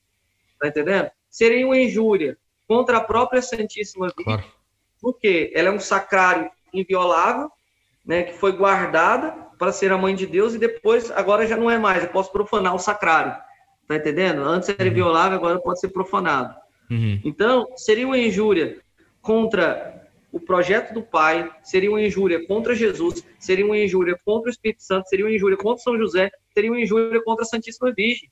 Uhum. Isso é um absurdo pensar que Nossa Senhora teve é, outros filhos. Além do mais, se ela tivesse tido outros filhos, Jesus não teria, não teria entregue no alto da cruz Nossa Senhora para São João. Se ela tinha, isso, porque se teria outros filhos, não precisaria de São João para nada. Não precisaria de São João. Na verdade, seria uma ofensa aos outros filhos. Claro. seria uma ofensa. Uhum. E por que, que os outros filhos não estavam lá? Se ela tivesse outros filhos, por que, que eles não estavam lá? Tá entendendo uhum. como é que o filho vai abandonar a mãe assim? E uhum. João que vai estar tá lá. Claro. Tá entendendo? Então, assim, isso, é, além de ser ilógico, não tem lógica nenhuma, não tem nenhum fundamento bíblico, né? Porque nenhum lugar fala que Nossa Senhora era mãe, fala dos irmãos de Jesus, mas não fala assim, os filhos de Maria, não tem nenhum lugar. Uhum. Não tem. Então, assim, você não vai ver nenhuma. Os, os, protestantes são tão fundamentalistas e nesse momento eles deixam de ser, né? Então, porque agora não, não ah, mas, mas não tem os filhos de Maria? Cadê? Está escrito aqui, cadê os filhos de Maria? Não tem. E né? São então, Tomás, sabemos que. São Tomás dava um argumento para, também para a virgindade perpétua de Nossa Senhora a, a, perguntar assim: se Deus lhe deu tudo, Deus, Deus cobriu-a com, com, com, com a sombra do Espírito Santo, porque qual era a razão de Nossa Senhora ir procurar satisfação sexual no, noutro sítio qualquer, se, se ela já recebeu tudo? Ela, ela viveu o céu na terra, não é? Para quê? Para quê? Não, faz não, não, faz sentido. É muito bonito. E depois eu queria perguntar-lhe a questão dos irmãos. O que é que são estes irmãos? É, na verdade, os irmãos, eles são primos né, de Jesus, são parentes uhum. próximos de Jesus. Né? Tanto é que nós, se nós observarmos no, no Gênesis, né? Só para vocês perceberem como é que era a cultura hebraica. No Gênesis nós temos aí Abraão e Ló, né? Numa passagem fala que Abraão e Ló eram irmãos, né? E na outra vai falar que do, do irmão de Abraão, que era o pai de Ló. Uhum. Eu, vou até, eu, vou até, eu vou até encontrar aqui para ler para você, para ficar mais, mais fácil vocês entenderem aí. Sim, era porque se falava é. de irmãos, por exemplo, em África, eu sei que as mães, as tias, ou seja, as, as irmãs das mães, um, os sobrinhos chamam mãe às tias. Portanto, sim, existe sim. É, é, questão de a linguagem. Questão, a questão cultural também. Olha só, se nós pegarmos aqui Gênesis 11, 27, diz assim, ó. Eis a descendência de Taré. Taré gerou Abrão, Nacor e Arã. Arã gerou Ló. Então, Arã era irmão de Abraão e pai de Ló, uhum. certo? Então, Sim. Gênesis 11, 27. Depois, Gênesis 13, 8, um pouquinho depois, Gênesis 3, 13, 8 vai dizer assim: Abraão disse a Ló: Que não haja discórdia entre mim e ti, entre meus pastores e os teus, pois somos irmãos. Então, no primeiro momento, está falando que é, o pai de, de Ló era irmão de Abraão. E agora está falando que eles são irmãos. Uhum. E ele era sobrinho, na verdade.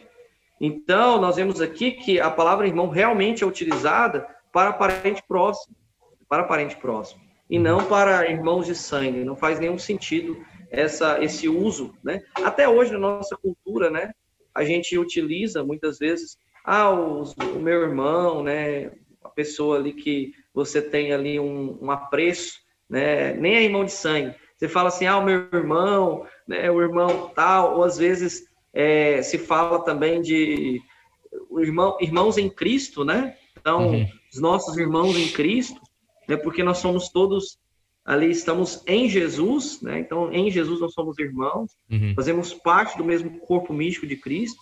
Então, nós podemos utilizar a palavra irmão aí de diversas formas. Uhum. E nós temos aí que não tem realmente, só fala dos irmãos de Jesus, mas em nenhum momento fala dos filhos de Maria. Uhum. Então não tem nenhuma passagem bíblica que possa realmente fundamentar esse argumento protestante. Sim, eu às vezes penso também que uh, uma das razões para, para Nossa Senhora não, ter, não ter tido mais filhos é pensar que é pensar que a arca da aliança que continha as tábuas pudesse ser utilizada para carregar feno de um lado para o outro, ou comida para animais de um lado para o outro. Não é que as comidas de animais fosse uma coisa má, mas é, aquilo foi uma coisa criada. É como beber, sei lá, o cálice da Santa Missa. É como pegar no cálice e levar para o McDonald's e beber Coca-Cola com o cálice. Exatamente, é? foi separado, né? Consagrado. Sim, foi consagrado para, para, o, para o bem mais sublime e está a ser usado para fins mais vulgares. Justamente.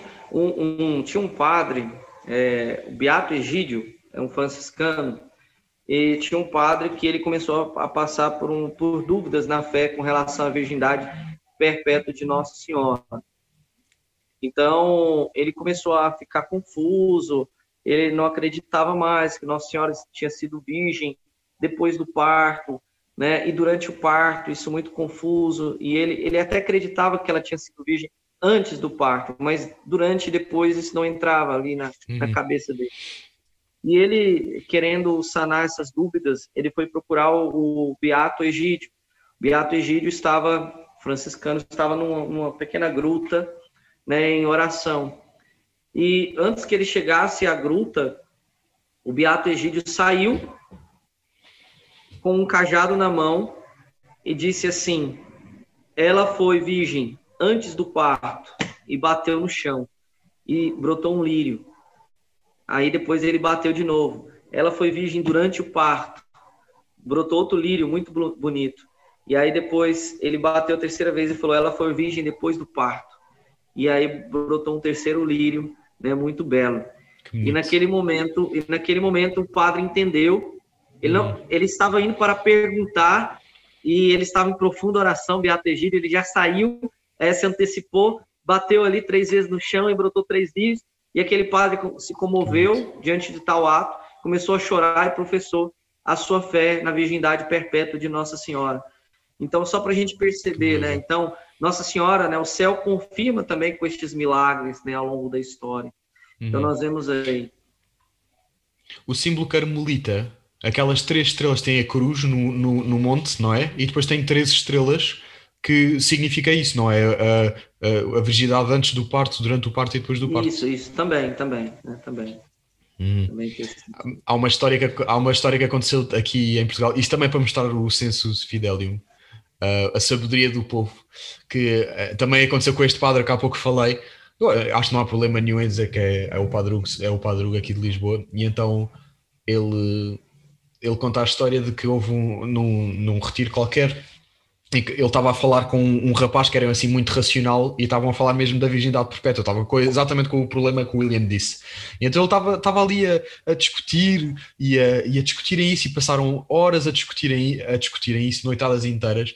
E houve uma vez em que o, este padre foi com, foi com esse rapaz à padaria e eles estavam, estavam, estavam, estavam assim numa aldeia assim muito pouco conhecida. Então foram uh, à padaria os dois e no caminho para a padaria estavam a discutir uh, as razões teológicas da virgindade e estavam em debate e, e é que também faz lembrar uh, faz lembrar na altura do, do arianismo em que uma pessoa acho que era já não lembro, acho que era Nicolau que dizia isto, não tenho, não tenho a certeza, em que ele dizia que se ia à padaria e pedia-se por quanto é que custava o pão e eles, eles começavam a falar de união hipostática e se acha que a união, tipo os padeiros a falarem sobre isto, é que na altura, nessa altura, no século III ou IV, que as pessoas de facto se interessavam pela, pelas, pelas questões do, da, da, doutrina da igreja. E então, para, para representar isto, então, eles estavam a caminho da padaria para ir comprar pão e estavam a discutir a virgindade de Nossa Senhora. E, e o rapaz estava a dizer, eu não percebo, eu não percebo como é que, como é que Nossa Senhora pode ser virgem. Isto é, isto é física pura. Quando existe um nascimento, quando existe um nascimento, quando se diz durante o parto, como é que é possível uma pessoa continuar virgem com um bebê a passar, não é? É impossível, eu não percebo, deixa marca, portanto não pode ser virgem durante um parto. E então passa um senhor com um balde de água, passa ao lado deles um senhor muito velhote, e então o senhor para e ouve aquela conversa, mete o balde no chão e pega numa pedra da calçada e, e, diz assim, mas não percebe, não percebe porquê. Então veja aqui, o senhor pega na pedra e larga assim no, no, no balde, ploc, o, a pedra cai, cai no balde. E ele e pergunta-lhe assim: Você viu que a pedra passou e entrou? Não, não, não, não viu? Está a ver aqui algum buraco na água? Vê aqui algum buraco? Então pronto, é natural que, é natural que, que Nossa Senhora tenha sido virgem durante o parto. E depois ele diz: se Deus consegue fazer isto com a água, quanto mais não conseguirá fazer com, com o próprio filho, não é? Isto, isto, e isto é um velhote numa, numa aldeia, no, no, meio do nada. É uma beleza, esta, esta sabedoria popular que explica aos sábios, não é a voz dos pequenos a explicarem aos, aos, aos sábios. É então, bonito. algo profundamente teológico, explicar de forma muito simples. É. é igual você pegar uma vidraça e observar uma luz atravessando a vidraça. Hum. Você vai ver que o, o vidro não foi destruído, a luz atravessou pelo vidro e não deixou nenhuma marca no vidro. Uhum. E atravessou, passou o vidro. Então, da mesma forma, assim como a luz atravessa a vidraça, Jesus também passou por Nossa Senhora. Né? E tanto é que Nossa Senhora reclina claro. né, ali para colocar Jesus, as faixas, para enfaixar Jesus. Então, é, o Evangelho ele fala que Nossa Senhora reclina. Se ela tivesse tido um parto, é, mesmo que normal, ela não teria nem essas condições de fazer todo esse movimento. É, então, é assim, uma coisa que não, não, tem, não tem como você falar assim, não, Nossa Senhora realmente é, não foi virgem durante o parto, né? A lógica né, comprova que realmente foi virgem durante o parto, foi virgem antes, durante e depois do parto. Uhum. Muito bem. E eu acho que agora para terminarmos, eu ia fazer uma última pergunta que era a perguntar assim uh, se conhece algumas tendências para um, de novos dogmas ou de novos que já, já se acreditem, uh, mas que já, já sejam, que as pessoas já, já saibam, mas que acha que está tá, tá para vir algum dogma? Sim, sim. É, é, existe um, um, estudo né, um teológico que já, já vem de anos, né, inclusive que com o Papa João Paulo II isso tomou é, força, depois com o Papa Bento ele deu continuidade, agora com o Papa Francisco, é, pelo menos eu desconheço que tenha é, falado alguma coisa nesse sentido, não sei se depois terá retomado, mas eu não, não agora nesse pontificado não, não tenho conhecimento se, se está ainda né, em voga, em estudo isto, mas seria de Nossa Senhora, né, como corredentora, medianeira e advogada nossa. Né? Então, uhum. não é um dogma ainda. Se crê, mas não é um dogma ainda. Uhum. Né? Se fosse proclamado um dogma, nós teríamos que aderir a esta fé. O que, que seria isso? Né, Nossa Senhora, como corredentora, significa que é, toda redenção, em toda redenção, né, Nossa Senhora participou. Ou seja, é, Jesus ele nos remiu em toda a sua vida, né? desde o momento do, do seu nascimento, a sua encarnação, é, ele já se tornou nosso Redentor. Né? Jesus, todos os seus atos eram atos divinos. Então, até um suspiro é, seria já é, suficiente para nos salvar. Então, um suspiro de Jesus poderia salvar mil mundos, né? Então, é, porque tem um valor infinito. Então, toda a redenção, toda a vida de Jesus foi redentora que se consuma ali no alto da cruz. Então, quando a gente fala que Nossa Senhora foi corredentora, quer dizer que ela participou nessa redenção de Jesus, né? E nós também recebemos a salvação por meio da Santíssima Virgem. Então, uhum. ela foi necessária para a nossa salvação, uhum. não simplesmente um apêndice, mas necessária para a nossa salvação. Nós já cremos nisso, mas não é um uhum. dogma, certo? Sim. Então, corredentora.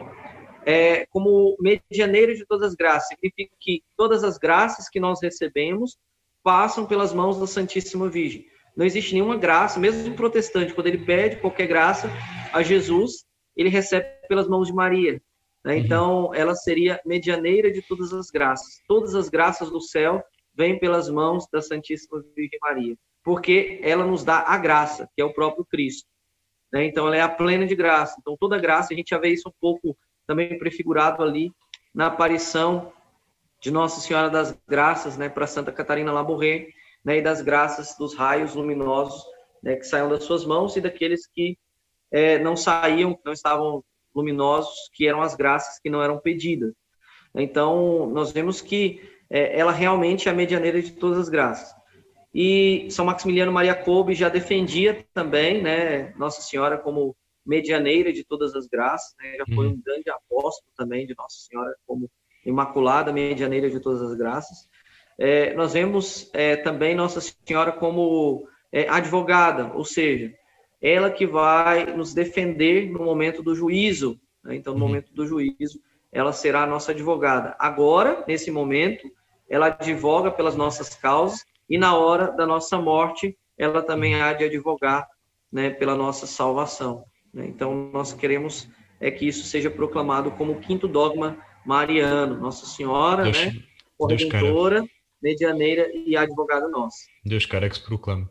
E essa, principalmente a questão da, da Nossa Senhora como uh, mediadora, Uh, é uma coisa que, que choca muito os protestantes, que eles, eles, eles estão constantemente a dizer ah, o único mediador é Cristo, e baseando-se na, nas cartas de São Paulo, o único mediador é Cristo, e portanto vocês é uma heresia vocês estarem a dizer que Nossa Senhora não é, que Nossa Senhora também é mediadora, isso não é verdade, mas, Mas sim. É... E eles utilizam a passagem de São João para falar: Jesus disse, Eu sou o caminho, a verdade e a vida, ninguém vem ao Pai senão por é mim. É isso, é São João. É, então eles usam esta passagem. Isso é um erro também, uma interpretação errada, porque é, realmente nós não negamos que Jesus ele faz essa mediação de redenção. Então Jesus ele realmente é o único mediador para o Pai, porque ele é o nosso redentor, né? Então ele veio até esta terra para fazer esta ponte com o Pai. Então Jesus realmente é o caminho, é o único caminho, a verdade, a vida, é o caminho para o Pai. Só que nós, nós não afirmamos isso. Nós não afirmamos que Nossa Senhora tomou o lugar de Jesus e agora ela é redentora e ela é o caminho, o único caminho para o Pai. Nós não falamos isso. Nós falamos que o caminho para Jesus é a Santíssima Virgem Maria. Nós falamos que ela é uma medianeira de intercessão. Ela intercede. Ela nos leva para Jesus, né? E Jesus nos leva para o Pai. Existe uhum. aqui uma escada, né? Uhum. Então não tem como você passar para o terceiro degrau da escada sem passar pelo segundo, que é Jesus. Né? Não tem como você passar para o Pai sem passar por Jesus. Não uhum. tem como você passar para Jesus, que é o segundo, sem passar pelo primeiro degrau, que é a Santíssima Virgem. Não tem. Exato. Você sempre vai passar por ela para chegar até coisa... Jesus. É uma escada, um caminho para Jesus. Há, né? Não tem como. Quando nós falamos que nós vamos para um lugar, né? Aí vamos usar o, o exemplo aí de, de, de Portugal, né? Cidade, né? Lisboa, né? Uhum. Existe com certeza é uma cidade que, que vem antes de Lisboa, né? Dependendo de onde você vai, de que lugar você está saindo, né? uhum. né? Tem uma cidade que vem antes, né? Uhum. Mas com certeza tem uma cidade que vem antes da que vem antes de Lisboa. Uhum. Então, quando você fala que, ah, para me chegar a Lisboa, eu tenho que passar pela cidade B, né? Tem que passar. Uhum. Mas às vezes tem uma cidade A antes de chegar na B que você também tem que passar. Uhum. Né? Então, você não está negando que passa pela B quando você fala que passa pela A. Sim. Ah, eu passei pela cidade A. Né? Isso você não está negando que passa pela B. Claro. Então, é uma, é uma questão muito lógica também, que Nossa Senhora é este caminho. São Luís Maria Grignon de Montfort fala muito isso, uhum. é que Nossa Senhora é o caminho perfeito para nós irmos até Jesus. Ela é esse atalho para nós irmos até Jesus. E também podemos, podemos fazer o, o, exercício intelectual de pensar se Deus, Deus podia perfeitamente ter pegado em Jesus e fazê-lo numa uma natureza humana e não ter precisado de Nossa Senhora para nada. Deus podia ter feito assim, largado Jesus com 33 anos na Palestina. Podia perfeitamente ter, ter feito isso, mas Deus, na sua sabedoria, escolhe uh, vir até nós por meio de Nossa Senhora. E, e, e podemos fazer o exercício de pensar então, quanto mais nós precisamos para chegar a Deus de Nossa Senhora, se Deus utilizou o meio de Nossa Senhora, então muito mais nós temos de usar também. Até, até contra o cristianismo, você falar o contrário. Por quê? É anticristão isso. Por quê? Se Jesus, que é perfeitíssimo, escolheu a Santíssima Virgem, ele quis uma mediação para chegar até nós, ele escolheu esse caminho para vir até nós, ele é perfeitíssimo. Então ele é Deus, a perfeição. Se ele escolheu este caminho para vir até nós, significa que é o mais perfeito. Porque Deus não escolheria algo que fosse menos perfeito. Então é o mais perfeito, vir até nós por meio dela. Então, se nós queremos seguir os passos de Cristo e sermos cristãos, nós devemos seguir o mesmo caminho, caminho inverso, para ir até Ele por meio dela. Uhum. Porque ele não veio diretamente até nós. Então, também nós não vamos diretamente até, até Exatamente. ele. Se nós afirmamos que podemos ir diretamente até Jesus, nós estamos afirmando uma imperfeição em Jesus. Claro. Nós estamos falando assim, Jesus não é tão perfeito, ele é imperfeito porque ele não escolheu o melhor, melhor caminho. Né? Uhum. Então, a lógica é, eu vou por meio do melhor caminho, que é o caminho uhum. que Jesus escolheu, que foi a Santíssima Virgem. Então, se ele uhum. veio até mim por meio dela, eu vou até ele por meio dela. Não uhum. tem, não tem saída, não tem como você falar assim, ou diretamente. Uhum. Não tem, tem que ir por meio dela. Que bonito. E pronto, acho que se não tiver nada a acrescentar, acho que podíamos. Eu tenho aqui uma frase também de Lutero. Eu estou a citar muito Lutero, mas não se preocupem que isto. Eu estou a falar de Lutero quando ele dizia coisas de jeito. Eu acho que isto, esta frase até já é pós-reforma. Uh, isto já foi em 1527, uh, eh, num sermão sobre o dia da Conceição da Mãe de Deus. E portanto, já depois, já depois da, da, das, das 95 teses, eh, Lutero continuava uh, a dar sermões no dia da Conceição da Mãe de Deus. E então acho que podíamos terminar, e eu vou ler aqui. Uh, ele, ele fala a, a comentar. Uh, o dogma da, da, o dogma que ainda não era dogma na altura, mas a, a falar sobre a Imaculada Conceição, Lutero diz assim: é uma doce e piedosa crença esta que diz que a alma de Maria não possuía pecado original. Esta de que, quando ela recebeu sua alma, ela também foi purificada do pecado original e adornada com os dons de Deus, recebendo de Deus uma alma pura. Assim, desde o primeiro momento da sua vida, ela estava livre de todo o pecado. E portanto, nós temos um protestante herético uh, numa posição completamente antagónica aos, aos protestantes de hoje em dia. Isto acho que é bom para, para terminar e para, e para, e para refletir. Justamente, justamente. E portanto, agora e, acho que. Diga, diga. E que nós possamos olhar para a Imaculada, olhar para aquela que foi assunta aos céus, para aquela que foi sempre virgem, a Mãe de Deus, que nós possamos responder a este amor de Deus para conosco e nos ter dado esta obra-prima né, da sua graça, que foi a Santíssima Virgem, tão bela, tão perfeita, que nós possamos olhar para ela e querermos nos unir a ela, ter uma vida interior com ela, de intimidade e de imitação da sua vida, para que nós possamos é, dizer, como São Maximiliano Maria Kolbe, que nós possamos ser outras Marias viventes e operantes neste mundo. E que Jesus né, possa rever a Santíssima Virgem Maria em nós. Né, que Ele possa ver em nós aquela que realmente é responsável por esmagar a cabeça da serpente e que nós possamos ser este exército da Imaculada que combatem, que, que lutam pela verdadeira fé, para que realmente a espiritualidade, né, a fé da igreja possa se espalhar em todo mundo e possamos dizer como São Maximiliano Maria Kolbe, eu quero conquistar o mundo para a Imaculada, né? que nós possamos conquistar o mundo para a Imaculada, né? que todos os povos possam realmente amar e fazer a Santíssima Virgem Maria conhecida e amada. Esse Sim. é o nosso intuito.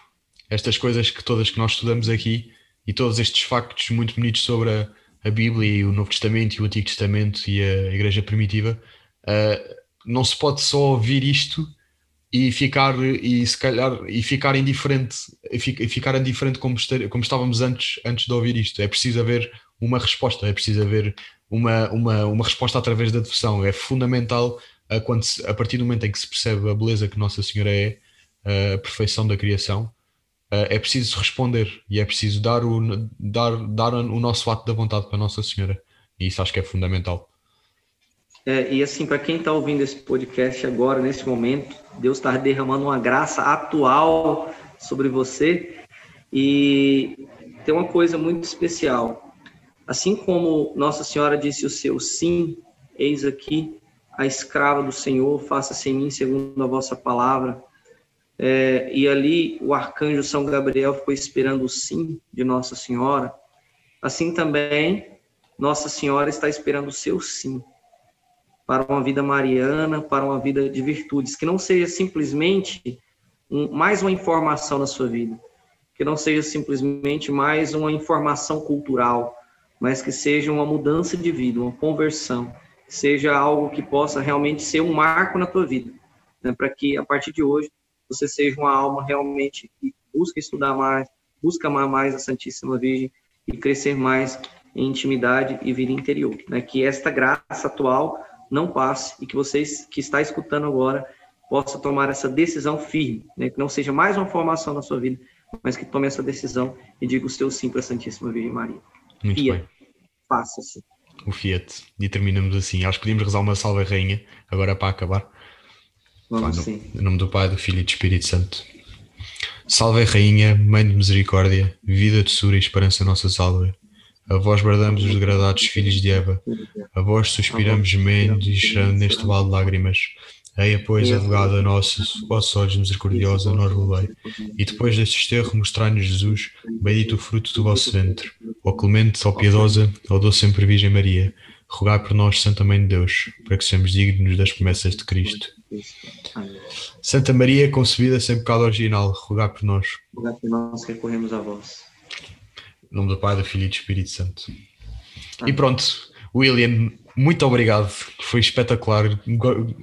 Quero agradecer em nome do centro também uh, ter disponibilizado este tempão, que isto ainda foi longo. Uh, aqui, já, aqui em Lisboa já não são horas de centros para se estar levantado, já, já se devia estar na cama, mas, mas queria agradecer a disponibilidade e, e, e pronto. Espero ouvir de si mais no centro. Agradeço, agradeço o convite. Sempre é uma alegria falar de Nossa Senhora, de Santíssima Virgem né, fazê-la conhecida e amada. E Jesus disse, e de pregar o evangelho por todo mundo, né? Então, hoje, mesmo aqui do Brasil, Nossa Senhora permite pregar o evangelho por todo mundo, né? Em todos os lugares, né? que várias pessoas possam aí realmente amar mais a Santíssima Virgem Maria, esse é o nosso intuito. Um grande abraço para vocês, que Nossa Senhora dê a graça da santa perseverança para este centro, para que perseverem, porque realmente estão fazendo muito bem pela igreja e é uma iniciativa muito santa. Deus abençoe todos vocês. Boa noite.